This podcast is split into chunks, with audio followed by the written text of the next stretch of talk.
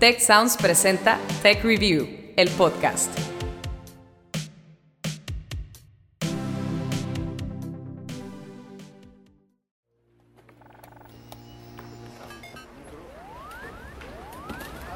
En julio de 2022, un ajedrecista de 7 años llamado Christopher estaba compitiendo en el abierto de Moscú frente a un rival muy peculiar, un robot.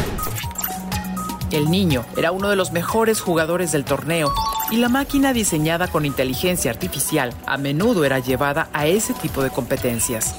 Así que a nadie se le ocurrió que el encuentro podría tener ciertos riesgos. A robot went rogue. It assaulted a child and broke his finger. En un momento inesperado, el robot pescó uno de los dedos de Christopher, lo presionó contra el tablero y se lo fracturó. Sí, así como lo oyen. Why? Because the child tried to outsmart the robot, tried to outsmart AI. Los organizadores del evento aseguraron que el problema fue que el pequeño quiso sacar ventaja al intentar hacer dos jugadas en un solo turno y el robot no supo cómo reaccionar. In such situations, the opponent usually cries foul. But AI took matters into its own hands. It grabbed the child's index finger and squeezed it. Una mujer y tres hombres corrieron a auxiliar a Christopher, pero el daño ya estaba hecho. Esta noticia trascendió a los medios de comunicación y a muchos les hizo recordar escenarios distópicos como los de las películas Ex Machina y Yo Robot. ¿Y este gesto qué significa? Cuando entraste, cuando viste al otro humano, ¿qué significa? Gesto de confianza. Es cosa de humanos. No lo entenderías. Mi padre intentó enseñarme emociones humanas y son difíciles. ¿Hablas de tu creador? Sí. En cambio, otros se preguntaron cosas como ¿qué tan inteligente es en realidad la inteligencia artificial y a quién deberíamos culpar cuando esta falla? Stop. Stop. Ava, I said stop.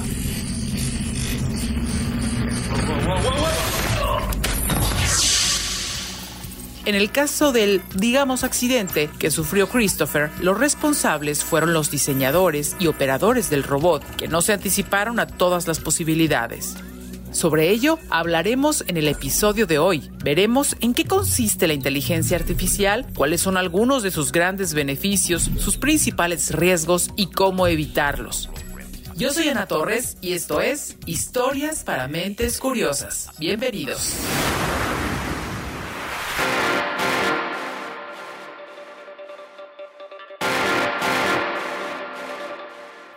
Para hablar de inteligencia artificial, primero debemos pensar en términos de inteligencia humana. Esto nos dice al respecto Miguel González Mendoza, profesor investigador en el TEC de Monterrey y expresidente de la Sociedad Mexicana de Inteligencia Artificial. Es una capacidad mental muy general, ¿no? Que implica capacidad de razonar, planificar, resolver problemas, pensar de forma abstracta, por ejemplo.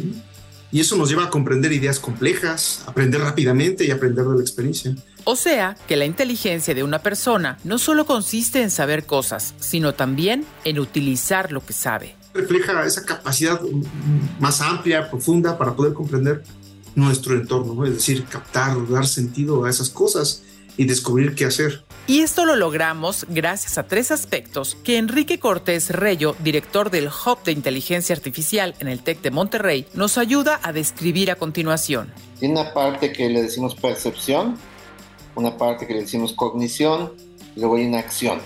Percibir es darnos cuenta de lo que existe más allá de nosotros mismos.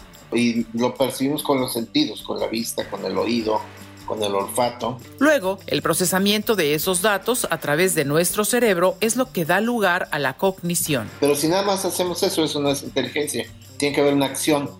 En el caso de los humanos, la acción puede ser una acción de hablar, de escribir, o una acción física, ¿no? Correr, moverte, o una combinación de, de, una acción física y hablar, etcétera, etcétera. Muchos animales pueden hacer algo semejante, por supuesto. Un perro percibe otro perro, luego su cognición dice, ese perro es agresivo, no. Si es agresivo, es más grande que yo, sí, corro, ¿no? No obstante, en el caso de los humanos, lo que nos diferencia es que tal fenómeno se da de una manera muy sofisticada. Percibimos algo y luego hacemos un plan con lo que percibimos. Entonces, por ejemplo, si vemos un riesgo, decimos, voy a hacer un plan de cómo escaparme de esta casa porque lo que percibí es que se está incendiando. Y luego tomas una acción.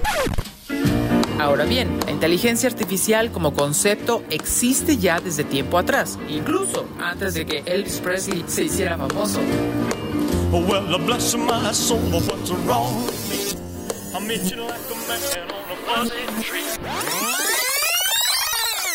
El matemático estadounidense John McCarthy fue quien acuñó el nombre en 1956 y aunque desde entonces su significado ha ido cambiando, la inteligencia artificial consiste en lo siguiente. Pues es una simulación de ese loop de percepción, cognición y acción, pero lo hacemos por medio de modelos matemáticos, lo plasmamos en software, lo plasmamos en robots y algo muy importante en la inteligencia artificial es que debemos tener datos. Los cuales pueden estar en forma de texto, imágenes, películas, datos estructurados, audios y todo lo que se imaginen. Y entonces esa combinación de datos, modelos, software y el conocimiento de un problema, por ejemplo de una industria, es lo que hace la emulación de la inteligencia. Sin embargo, no toda la inteligencia artificial lo hace del mismo modo. Al menos en teoría, la inteligencia artificial se divide en tres niveles. El primero y más básico es el de la inteligencia artificial dirigida. O en inglés, Narrow AI, Narrow Artificial Intelligence. Entonces, por ejemplo, construyes un modelo para poder eh, evaluar el crédito eh, de una persona, ¿no? Entonces pones los datos y te dice, sí, presta el dinero, le puedes dar hasta, por ejemplo, 10 mil pesos o 100 mil pesos, ¿no? O de plano decir, pues no, no le des crédito. O decir, no le des crédito y rápidamente llama a la policía, ¿no? Porque lo están buscando, ¿de acuerdo? Otros ejemplos de inteligencia artificial dirigida son Siri, Alexa y demás asistentes de voz los motores de recomendación de Netflix o Amazon basados en nuestros historiales de visitas y compras. El algoritmo de búsqueda de Google que hasta se adelanta a completar la pregunta. Los chatbots de sitios web que ayudan a resolver las dudas más comunes de los usuarios. El análisis predictivo que utiliza, por ejemplo, la industria aeroespacial para identificar cuando un avión requiere mantenimiento o refacciones nuevas los sistemas de reconocimiento de imágenes que ayudan a los radiólogos a detectar enfermedades. Y un ejemplo más, los drones y prácticamente cualquier robot actual, incluido el robot de ajedrez que lastimó a Christopher. El segundo nivel de inteligencia artificial es el de la inteligencia artificial general. Que lo que busca es, pues ya llegar al nivel de inteligencia artificial como lo tiene una persona. Para entenderlo, volvamos al ejemplo de la evaluación de un crédito. Fíjate que tú eres el experto en crédito. Tú, como experto, puedes llevarlo en, el análisis de, de, riesgo a otros ámbitos, a lo mejor en riesgo, en de instrumentos de inversión, o por ejemplo en créditos patrimoniales, una casa, etc. Y esa cualidad de adaptar el conocimiento a distintas situaciones es lo que los diseñadores de inteligencia artificial aún no logran incorporar a sus creaciones. Como pues un adulto joven que pues que va a manejar ya, empiezas a manejar y eventualmente ya que aprendiste en un auto y te quieres pasar a otro, pues muy rápido lo tomas, ¿no? Pero en un sistema de inteligencia artificial, así como por ejemplo tomo el el sistema de Tesla y lo coloco en un tráiler, simplemente no va a funcionar. Pero quizá en 2030 podremos ver soluciones que superen esas barreras, a diferencia del nivel 3 o superinteligencia artificial, que seguramente permanecerá solo en los sueños de los ingenieros. Y los ejemplos de eso es muchas de estas películas que tenemos en las que la inteligencia artificial nos gana como seres humanos y toma el control, porque pues, no solamente es el razonamiento eh, acorde, digamos, a los problemas, sino que puede eh, multiplicarse a través eh, pues, de los sistemas informáticos de una manera descomunal. ¿Les suena familiar esa descripción? Solo una mente humana podría inventar algo tan insípido como el amor. Ya debió haberlo visto, señor Anderson. Ya debería saberlo. No ganará. Es inútil seguir luchando. ¿Por qué, señor Anderson? ¿Por qué? ¿Por qué persiste? Porque lo decidí. Persistamos como NIO. Acompáñenme a una pausa y volvemos con más acerca de la inteligencia artificial, nuestro tema de hoy. Si quieres conocer más sobre los sucesos de la actualidad política, te invitamos a escuchar Con su permiso. Estamos ante la batalla de política económica más importante de este sexenio. El podcast en el que nuestros expertos hablan sobre los temas más actuales de la agenda pública en México y en el mundo. Escúchalo en Spotify, Apple Podcast y Google Podcast. Historias para mentes curiosas. El podcast.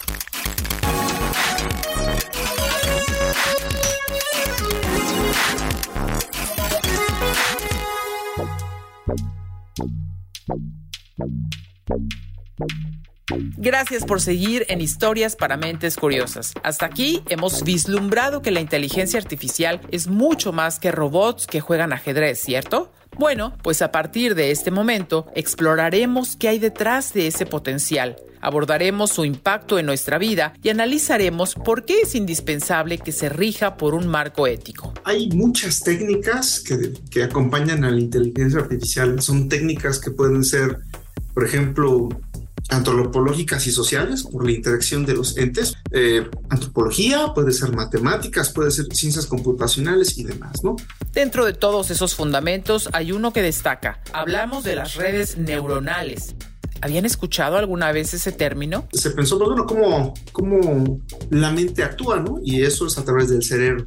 Y el cerebro actúa con neuronas. Entonces, se, en un momento dado, alrededor de los 60, se dijo, bueno, ¿por qué no construimos un cerebro artificial primero reconstruimos una neurona artificial y después las empezamos a interconectar, así como están interconectadas las neuronas en un cerebro. ¿no? Cada una de esas neuronas puede ser vista como microchips programados con algoritmos o instrucciones muy precisas para que sean capaces de recibir datos, procesarlos y arrojar un resultado. Y entonces ahora hay algoritmos que pues, pueden ayudarnos a resolver algunos problemas y lo que podemos hacer es entrenarlas para poder resolver problemas. Dicho entrenamiento es lo que se denomina Machine Learning. Las redes neuronales, pues bueno, ahora con las capacidades de cómputo podemos construir cosas mucho más, más, más, eh, o arquitecturas de redes neuronales más, más grandes y como dicen ahí, profundas, profundas porque es por capas. Y eso pues nos llevó a lo que ahora conocemos como deep learning o aprendizaje profundo, ¿no? cuyas aplicaciones nos han traído grandes beneficios en muchas áreas. Algo bien importante que, que a veces no entendemos es esta inteligencia artificial que realmente es usualmente un programa de software, colabora con los humanos, no es que reemplace a los humanos. Enrique Reyo nos indica algunos ámbitos que de no ser por la inteligencia artificial demandarían más tiempo y recursos. Beneficios en el sector empresarial. Las empresas se vuelven más eficientes cuando usan eh, inteligencia artificial. Sus cadenas de suministro, sus cadenas de distribución se hacen más eficientes y su entendimiento de lo que quieren los consumidores se hace mucho más sofisticado y casi personalizado. ¿no? Beneficios en las ciudades. Cuando aplica ciertos principios de, de inteligencia artificial, la ciudad puede reaccionar y entender qué es lo que está pasando en su entorno. Hoy hay ciudades que pueden detectar dónde hay un lugar de estacionamiento, ¿no? sin que tú tengas una intervención ahí. Beneficios en el sector público. La colección de impuestos se vuelve más eficiente. Eh, los trámites de gobierno se vuelven más eficientes. Hay un trato más humano a las personas en los sistemas de salud. Pero ojo, como toda tecnología, la inteligencia artificial tiene su lado B.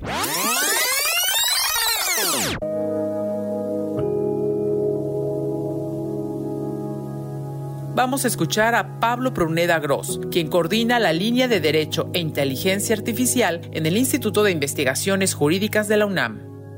Eh, desde 2017, México fue el primer país que en la Organización de las Naciones Unidas, junto con Japón, alzó la voz para que se entendiera que la tecnología llamada inteligencia artificial, si no la cuidábamos, podría significar incluso un daño o un, riesgo eh, de la existencia de la especie humana. Créanme, no estaban exagerando. Pensemos, por ejemplo, en el impacto del uso militar de la inteligencia artificial. Tenemos un riesgo enorme con los sistemas de armamentos autónomos, donde un dron, un robot, eh, podría tener capacidad para tomar decisiones de aniquilamiento de un ser humano. Se le podría poner una imagen de alguna eh, de datos biométricos de la cara de un, de un objetivo militar, por ejemplo, y el dron o el robot podría ir y en cuanto encuentre esta cara, tomar la decisión de destruirlo. Por otro lado, ¿qué me dicen del control de la población mediante la tecnología? Esto es algo que ocurre actualmente en China.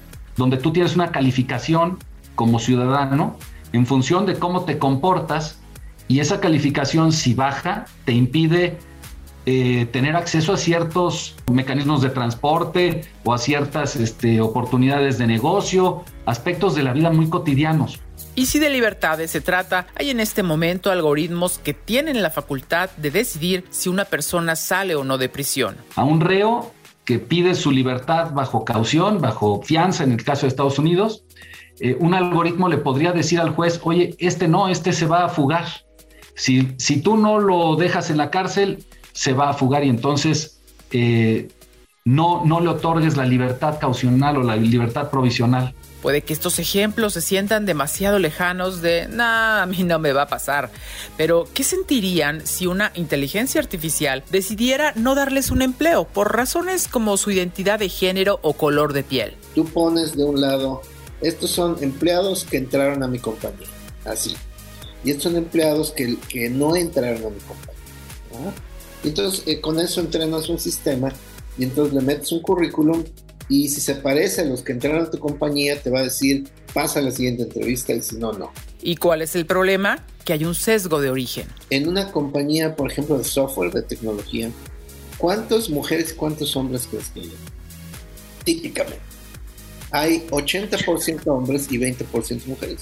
Entonces, si eres una mujer, los datos históricos están discriminando casi automáticamente son rasgos de la inteligencia artificial que podrían considerarse hasta cierto punto accidentales, mientras que otros son programados con alevosía y ventaja. Vamos a escuchar a Miguel González. Hay algoritmos de búsqueda de información que en cuanto tienen acceso, por ejemplo, a nuestros datos, a nuestros perfiles, podría representar realmente un riesgo en nuestra integridad de la información, pudiera afectar, por ejemplo, nuestra economía, podría afectar incluso hasta nuestra integridad física en algún momento, y no solamente de manera personal, sino también en las empresas, robo de información, de identidad, de patentes, de proyectos, etcétera, ¿no?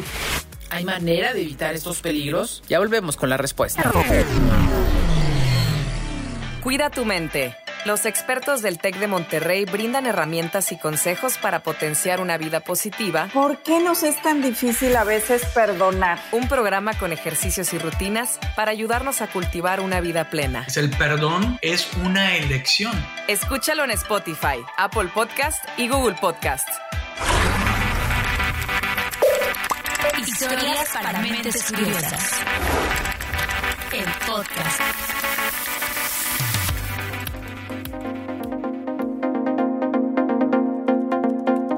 Amigos, estamos llegando al final del episodio y queremos cerrar con un mensaje muy importante. La inteligencia artificial definitivamente puede ayudarnos a construir un mejor futuro. Pero eso depende de los parámetros con los que la diseñamos y de cómo la utilicemos. En este sentido, todos podemos poner nuestro granito de arena, empezando con la forma en que consumimos la tecnología. Hoy los consumidores son diferentes a los consumidores de antes. Los consumidores de antes estaban preocupados por el precio más que nada. Hoy los consumidores de muchas cosas están preocupados también del aspecto ético de lo que están consumiendo, ¿no? Que no discrimine, que sea justo. Por lo tanto, resulta lógico que quienes producen inteligencia artificial también se rijan con un marco ético y eso es lo que ha fomentado, por ejemplo, el TEC de Monterrey. Trabajamos con el Banco Interamericano de Desarrollo para desarrollar una cosa que le decimos autoevaluación ética para startups. Entonces tenemos una especie de checklist y entonces si desde la construcción de lo que estás haciendo tienes guía ética, entonces cuando llegue la legislación vas a tener menos problemas en acatar la legislación futura. Ese pendiente es el mayor vacío en torno a la inteligencia artificial, pues escasean los instrumentos jurídicos a nivel de país y en el ámbito internacional solo contamos con recomendaciones como las que publicó la UNESCO en noviembre del 2021. Y México como país miembro también, pues suscribe esos, esa, esas normas, que no son en realidad leyes, son son disposiciones éticas, son llamados a tener una inteligencia artificial confiable, transparente, eh, que pueda ser auditada, que tenga responsabilidad, que alguien responda, eh, una persona, un ser humano responda de, las, de los daños que pueda generar esta tecnología. Pero hasta ahí, o sea que nadie obliga a los firmantes a actuar en consecuencia. Por eso, Adolfo de Unanue, director de la iniciativa de inteligencia artificial en la Escuela de Gobierno del TEC, hace el siguiente llamado. Empresas muy grandes que hacen inteligencia artificial como Google, Facebook, Twitter, este, Amazon, que en realidad ahorita están tomando decisiones que están fuera de la ley, pero que ellos las disfrazan como desde un punto de vista de ética o de hacer el bien. Y no está bien pensado, no está bien regulado, dejan al, al ciudadano desprotegido ante cualquier arbitrariedad. Corregir el rumbo es posible y urgente. ¿Cómo? Yo empezaría diciendo que, uno, tiene que ser regulada, sí. Este, dos, hay que comprenderla. Precisamente con iniciativas como la de la Escuela de Gobierno del TEC de Monterrey. Si uno quiere transformar la realidad o transformar lo público, pues lo haga basado en la, may la mayor cantidad de información posible. ¿No? y que sea consciente uno de lo que va a pasar. En la escuela de gobierno queremos resolver problemas que afecten a la sociedad, cómo utilizamos esta herramienta de la mejor manera, este, cómo la diseñamos, cómo la controlamos, cómo la medimos y eso está metido en la enseñanza de cómo desarrollar, de analizar datos y desarrollar modelos de inteligencia artificial. ¿Y ustedes se suman a este debate?